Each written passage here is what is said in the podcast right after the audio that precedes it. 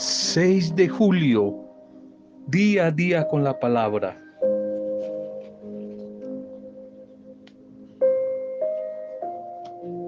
Nada vale cuanto tenemos, sabemos o hacemos. Vale más lo que verdaderamente somos.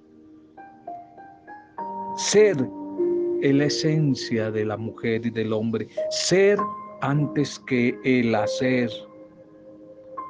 Un vaso puede contener monedas de oro, puede delumbrar por su belleza, mas ser un vaso ordinario.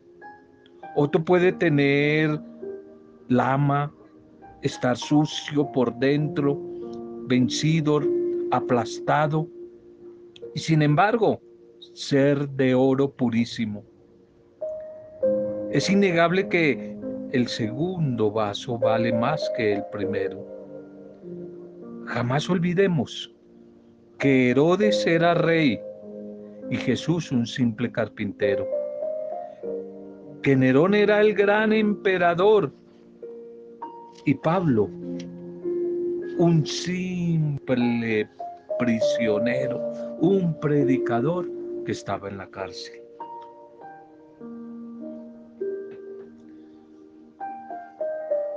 Aquí estamos una vez más dando la bienvenida, pensando en oración, pensando en la palabra de vida, de esperanza, que es nuestro buen Dios, y deseando para ustedes, para cada una de sus vidas, de sus familias, bendición, bienestar. Por eso Seguimos haciendo de este encuentro, de este espacio, una cadena cercana de intercesión. La oración nos acerca, la oración nos coloca en el camino de la fe, de la fortaleza, de la esperanza. Bienvenidas y bienvenidos. Saludo y bendición a cada una de las familias. Saludo y bendición a las diferentes pequeñas comunidades, grupos, movimientos, parejas, pequeñas industrias de amigos, a personas a quien les llegue este audio o el mensaje de la palabra a través de cualquier medio. Una bendición, nuestra oración por ustedes. Oramos por ustedes, pero también con ustedes, por el mundo, por nuestro país, por las realidades a veces un poco esquivas y adversas que tenemos que atravesar. Bienvenidas, bienvenidos. También nuestra oración, nuestra acción de gracias y nuestra bendición para todos los que hoy están de cumpleaños o celebrando algún tipo de aniversario. Nos unimos a los amigos y a las familias para pedir, pero para compartir la bendición del buen Dios con ustedes. Un feliz día, un feliz aniversario. Mensaje para hoy. Más de lo que necesito, primer mensaje, más, más de lo que necesito a veces recibo, más de lo que necesito. Colosenses 3:5.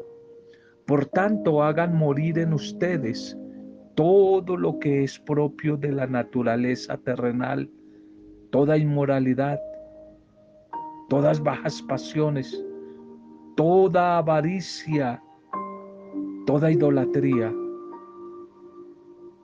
más de lo que necesito. En un tiempo donde hay como una cultura perruna y diría yo más en, los últimos tres, cuatro años, cinco años gatuna, la fiebre, la moda de las mascotas, perros y gatos. Hablemos un poquitico hoy acerca de los perros. Los perros, que son uno de los animales más populares del mundo, por su inteligencia, por su docilidad, por su fidelidad hacia sus amos. Existen una gran variedad de razas, diría alguien por ahí, de marcas, de razas de perros, desde el bondadoso perro lanudo francés hasta el muy peligroso perro salvaje, perro lobo. Uno de los miembros más extraños dentro de esa familia canina es un perro que no es bonito, es feo. Es el famoso dingo, con dingo. Este perro australiano es muy temido por cada ciudadano que conoce su rapaz reputación, su instinto asesino. Este perro se parece a cualquier otro perro que puedas encontrar en la calle, perro callejero, excepto que tiene unas largas orejas puntiagudas. El dingo es un perro que tiene una característica, no ladra, no ladra. De vez en cuando puede aullar como un lobo, pero jamás le oirás emitir el característico ladrido de todo perro. Este dingo es un perro muy odiado y perseguido. Son malos, son muy destructivos, atacan constantemente a las ovejas indefensas, dejándolas muertas o mal heridas en el camino. Pero no comen sus carnes, solamente asesinan y lo hacen. Es solo para probar un bocado, pero dejan ahí a su presa. Matan por matar, aunque estén satisfechos y sin hambre. Seguirán matando en su sed ambiciosa por tener cada vez más de lo que necesitan. Son perros muy fuertes, pero su verdadera debilidad, su verdadera debilidad es la gran avaricia, la avaricia y la ambición que tienen. Creo que no necesito continuar para que tú empieces a relacionar, a ir descubriendo cierto padecido de este dingo, el perro asesino australiano y los seres humanos. Más de lo que necesito, más de lo que necesito el título del mensaje de hoy. Es que dentro del corazón humano. Es que en cada corazón de una mujer, de un hombre, como que existe un instinto animal por la supervivencia, que si no es controlado por una fuerza superior y sobrenatural, puede llegar a llevarnos a extremos trágicos, gobernados por la ambición, por la avaricia, por el egoísmo de buscar más de lo que verdaderamente no necesito. El germen de esa naturaleza corrompida, corrupta, se encuentra en su mismo gestor.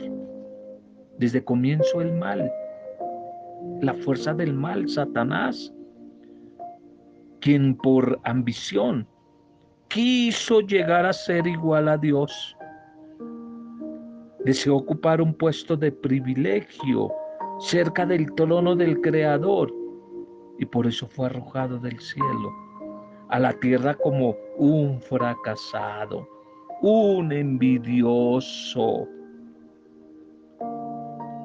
Por eso también se goza de tu fracaso.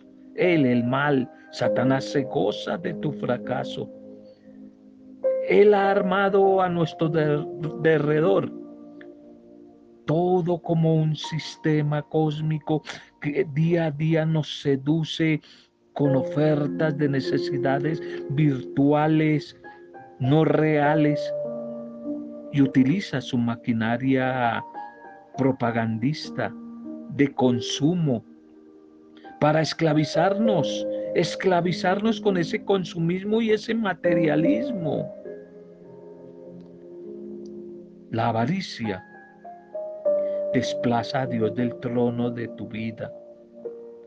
Por eso la Biblia, la palabra del Señor, la llama a la avaricia idolatría.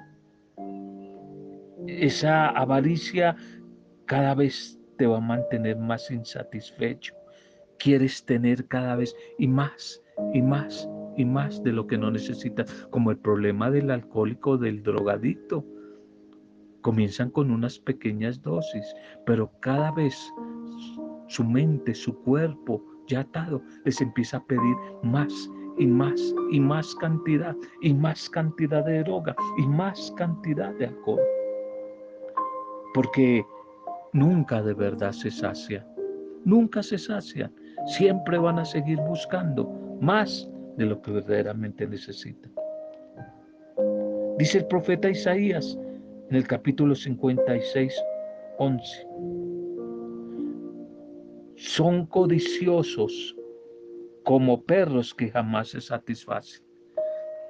El corazón que se ha dejado llevar por la avaricia, por el consumismo, consumir, comprar, comprar, acaparar, acaparar, por los que siempre andan buscando más de lo que no necesitan. Dice Isaías, son codiciosos como perros, como perros que jamás se satisfacen, nunca se van a satisfacer, sino que cada vez, cada vez van a querer tener más.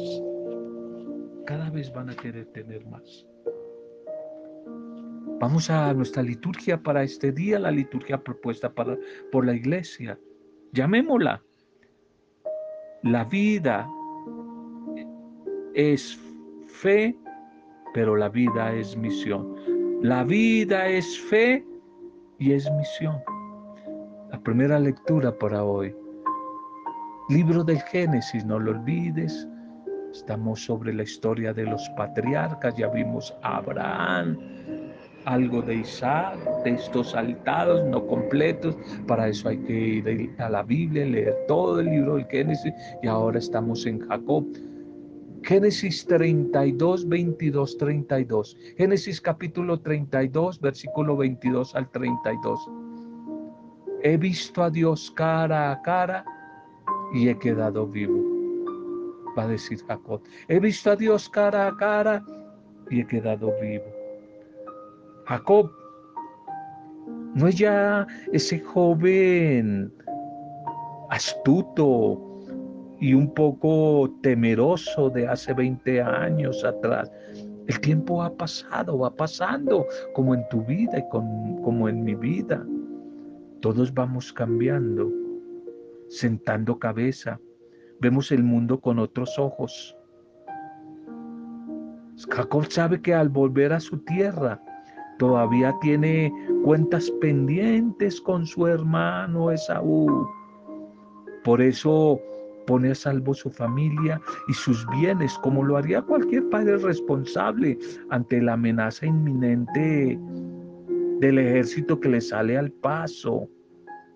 Y por eso el de antemano va preparando el camino, enviando regalos para ir buscando la reconciliación con su hermano. Quizás esto último es el propósito del pasaje que hoy nos quiere ofrecer la liturgia en la primera lectura. Pues tal vez el autor, haciendo uso de un recurso literario popular en la antigüedad, la lucha nocturna contra los dioses para adquirir parte de su poder.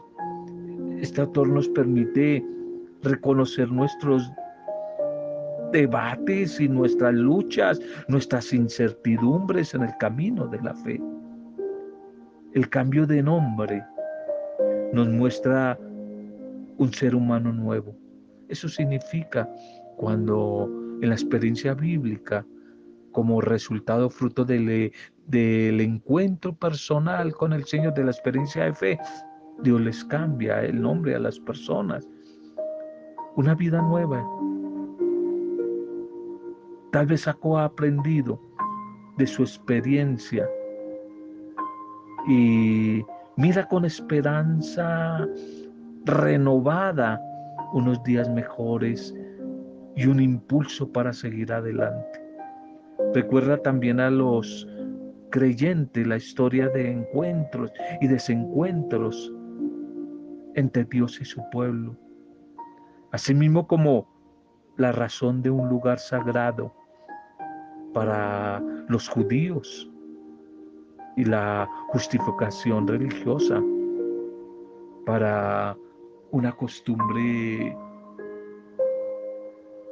alimenticia sana.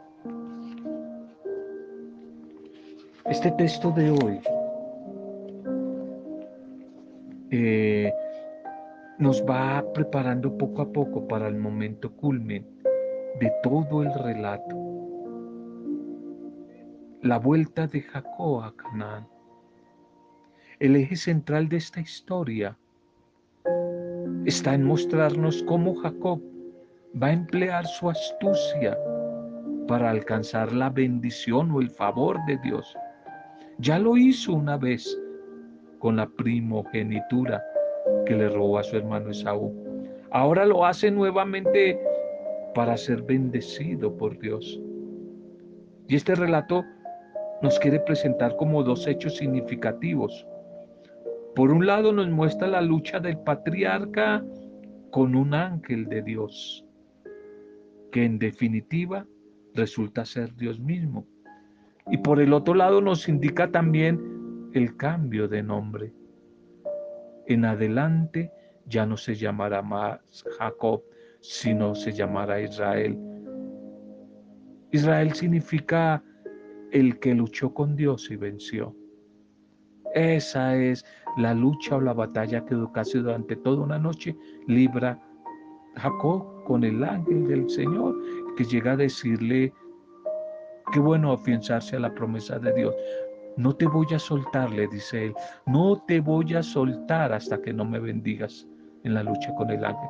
Lo agarró y le dijo, no te voy a soltar hasta que no me bendigas. Una experiencia de fe, al igual que la mujer en el Evangelio hemorroísa. Aunque solo tocare el borde del manto de Jesús, seré sana. Qué bueno que nosotros también pudiéramos decirle al Señor, no me voy a soltar de la oración, no me voy a soltar del encuentro con la palabra, no me voy a soltar de la Eucaristía, de la vida comunitaria, del servicio. No te voy a soltar hasta que no me bendigas, hasta que no me llenes de tu paz, de tu amor, de tu perdón. Jacob luchó contra el ángel del Señor. Jacob, ¿qué significa Dios protege? ahora será identificado como el que luchó con Dios y venció. Eso es lo que significa el nombre Israel. Todos los que se llamen Israel, el esposo de una amiga, Israel, el que luchó con Dios y venció. El pueblo judío, que se llama el pueblo israelita. Y esto va a significar que a la astucia de Jacob se le va a sumar ahora la capacidad de luchar hasta lograr el triunfo. Será por tanto un luchador tenaz. Recordemos que en la antigüedad la lucha contra otros pueblos era también la lucha contra los dioses de esos pueblos. Israel será a la final un vencedor. Me encanta mucho este relato de la lucha de Jacob con Dios, que puede ser una buena manera de expresar nuestras propias luchas contra Dios. Ya no es un forcejeo cuerpo a cuerpo, pero si son una lucha, son discusiones, diálogos a veces acalorados por tratar de entender qué es lo que Él quiere de nosotros. Luchar, batallar, pelear, es una forma de hacernos entender que el discipulado, el discipulado cristiano, no es una situación sin sobresaltos, sino que supone luchar, batallar, sacrificar, dar la pelea y muchas veces hacernos una violencia interna. Fue lo que Jesús en el Evangelio quiso decir, un texto que a veces no, no es fácil de entender. Solamente los violentos van a negar el reino de los Dios, el reino de los cielos. ¿A qué violencia se refiere Jesús en el Evangelio? No la violencia esta de, de hacer daños, de eh, violencia sobre el otro, sobre las cosas, una violencia interna, violentarnos a los apegos, a la corrupción, a las ataduras, a lo que nos esclaviza. una violencia interna por cambiar. El salmo para hoy es el Salmo 16. Con mi apelación, Señor, vengo a tu presencia. Es el estribillo de esta comunidad orante. Es una oración de súplica en la que se le pide al buen Dios que viendo la actitud honesta de su comunidad, del creyente, del orante, acuda a Él en su auxilio, le escuche. El orante clama protección de Dios con dos figuras bien elocuentes. Refúgiame en tu derecha y guárdame como a la niña de tus ojos. Un salmo de clamor donde se invoca la protección de Dios en medio de la dificultad. De Dios se pide que juzgue con misericordia, con rectitud la conducta del fiel, que acude a Él a través de la oración. Le pide que examine bien para que vea la honestidad, la sinceridad y la rectitud de su proceder y en virtud a esa vida intachable de fidelidad del orante, obediencia y entrega, ese buen Dios tenga misericordia de él, de ella, y acuda a liberarlos, a salvarlos de todos los peligros, de todos sus enemigos, de todos los adversarios. El Evangelio para hoy, Mateo 9, 32, 38. Mateo 9, 32, 38. La mies es abundante pero los trabajadores son pocos. La miel abundante y los trabajadores son pocos. Este pasaje de Mateo y su comunidad. Nos quiere ofrecer hoy un pequeño y profundo resumen para cerrar quizás magistralmente esta sección de los diez signos del Evangelio de Mateo, de lo que fue la abundante actividad de Jesús, su actividad misionera, y lo que debería ser también la actividad apostólica de la iglesia, la actividad misionera de su comunidad de mujeres y de hombres, discípulos y discípulas.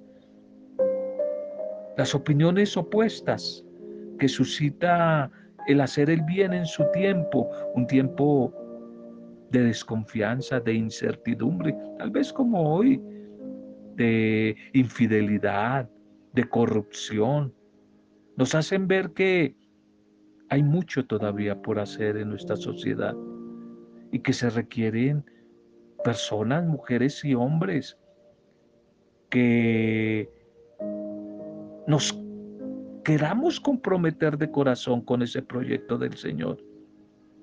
A veces los reveses y las dificultades que aparecen en, el intento por eh, trabajar en esa misión no deben ser motivo, dar lugar a la desesperación, a la desesperanza, al miedo, sino mirar con los ojos de la fe la enorme y feliz tarea que tenemos por delante. La palabra y la acción del Hijo se vuelven fuente de la palabra y de la acción de los mismos discípulos y discípulas. Aquello que el Maestro ha dicho, y que ha hecho palabra y vida, palabra y hechos, será lo que ellos seguirán diciendo y haciendo.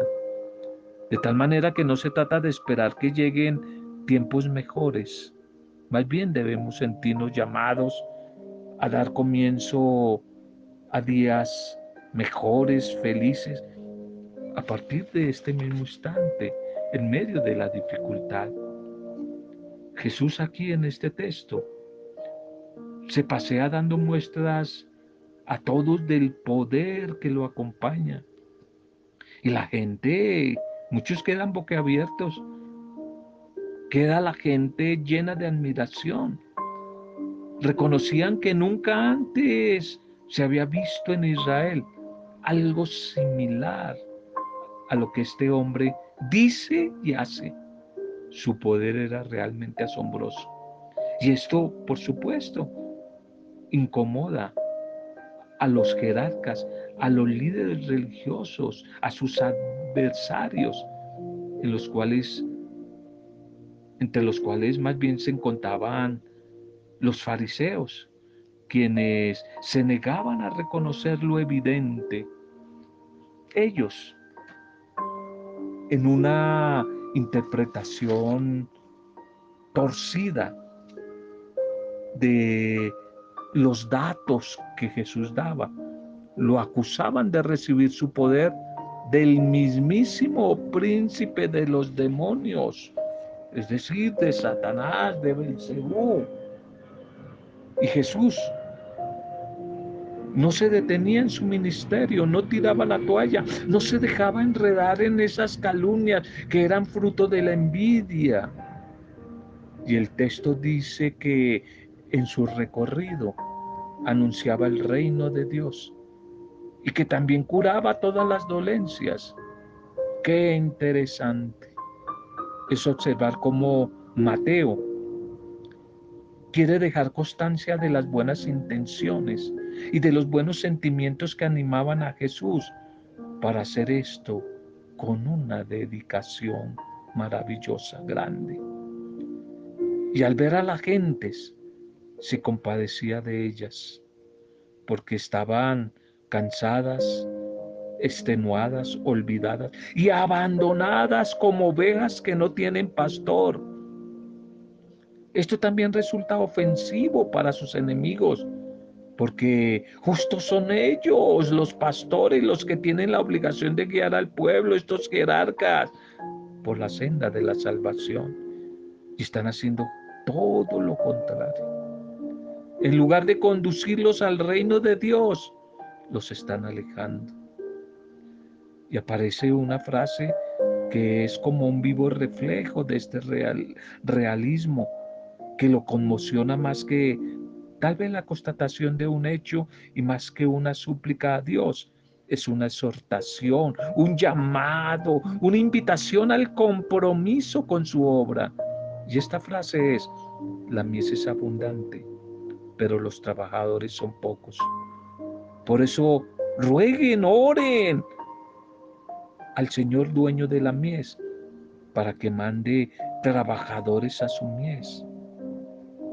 Traducido esto en términos actuales, es una puya, una puya, una indirecta a sus discípulos y a la gente que lo está escuchando, al tiempo que es una clara ironía, que apunta y golpea el ego de los fariseos. Se está cumpliendo lo prometido a través de Jesús, lo que habían dicho los profetas en la antigüedad. Los mudos y los sordos están oyendo y hablando respectivamente. Es la manifestación de que el reino de Dios ya ha llegado, que la presencia de Dios está con su pueblo, con los débiles, con los excluidos y que esa presencia va a generar admiración en aquella gente humilde y sencilla que lo está esperando. Pero también el rechazo y la hostilidad en aquellos que se sienten dueños de Dios, esos jerarcas que se sienten dueños de Dios. El tema de los demonios muchas veces es asumido en el Evangelio desde una interpretación mágica. Por lo menos en la Biblia, siempre que se habla de demonios, se están mostrando esas fuerzas que nos poseen por momento y que nos hacen perder el control de nosotros mismos. Demos gracias al Señor por su palabra. Demos gracias al Señor por el mensaje que nos ha regalado en este día. Pidámosle que siga actuando en nuestra vida, que siga actuando en nuestro corazón, que siga transformando, que siga liberando nuestra vida. Bendito seas, Padre. Gracias por la palabra que hoy nos has regalado. Gracias por el mensaje que hoy generosamente compartes con nosotros. Bendito sea, Señor, Dios Padre Todopoderoso. Hoy venimos a ti, Señor, para pedirte que mires nuestros corazones y que nos sigas escuchando, ya que solo tú sabes que, que hay en cada uno de nosotros. Hoy te queremos pedir que nos fortalezcas, como tantas veces lo has hecho. Escucha hoy, Señor, esta cadena de intercesión, esta cadena virtual de oración intercesora. Escucha nuestras plegarias, nuestras necesidades de cada mujer, de cada hombre, de cada familia, de cada comunidad, Señor. Hoy la hacemos en tu nombre, Jesús, con la confianza, con la esperanza puesta en ti. Amado Señor, te agradecemos por la bendición, tu presencia y las bendiciones, las añadiduras que tú has puesto en nuestro camino día a día y hoy las colocas de nuevo, desde poder despertarnos con vida, podernos mover, poderte escuchar. Gracias Señor. Sigue derramando tu misericordia y tu perdón a todos los que la requerimos, Señor a todos los que, como dice hoy el texto, a veces nos sentimos como ovejas, como ovejas sin pastor, Señor. Gracias porque tu bendita palabra nos permite cada vez conocerte más. Al Dios Padre misericordioso que se preocupa de nuestra condición humana y sigue actuando sin reparos a nuestro favor. Tú, buen Dios, cubriendo nuestras carencias materiales, afectivas, espirituales. Mi buen Señor, síguenos ayudando a asimilar la grandeza de tu amor misericordioso y de tu propuesta de vida para convertirnos en mujeres y hombres agentes activos, constructores de tu reino, siempre cimentados en la compasión, en la bondad, en la solidaridad en el amor, en la justicia, en el cuidado y aprovechamiento sano de todos los recursos que tú nos has dado, siempre para el bien no solo individual, sino de todos, colectivo. Bendito sea, Señor. Te alabamos. Bendice nuestras familias, nuestro país, nuestras comunidades. Bendice nuestros grupos, Bendice nuestro país, a nuestros gobernantes, a nuestros enfermos en clínicas, hospitales, al personal de la salud, a los que ya partieron o van a partir en las próximas horas al encuentro contigo. Unos se van, otros llegan. Bendice en bienvenida a todos los que nacen, a los bebés que nacen. A todos los que hoy están de cumpleaños, te los entregamos. A todos los que están recibiendo este audio, tu bendición, tu bendición a través de este mensaje. Desde la fuerza intercesora, vivificante de tu Santo Espíritu, para gloria, alabanza y adoración tuya, Padre de Dios, Creador, en el soberano, dulce y poderoso nombre de Jesucristo el Señor, nuestro Redentor, nuestro Salvador, camino, verdad y vida. En el nombre de Él, con acción de gracias, alabanza y adoración, junto a María, nuestra buena Madre, hemos compartido el mensaje de hoy. Amén. Roberto Zamudio de Día a Día con la Palabra.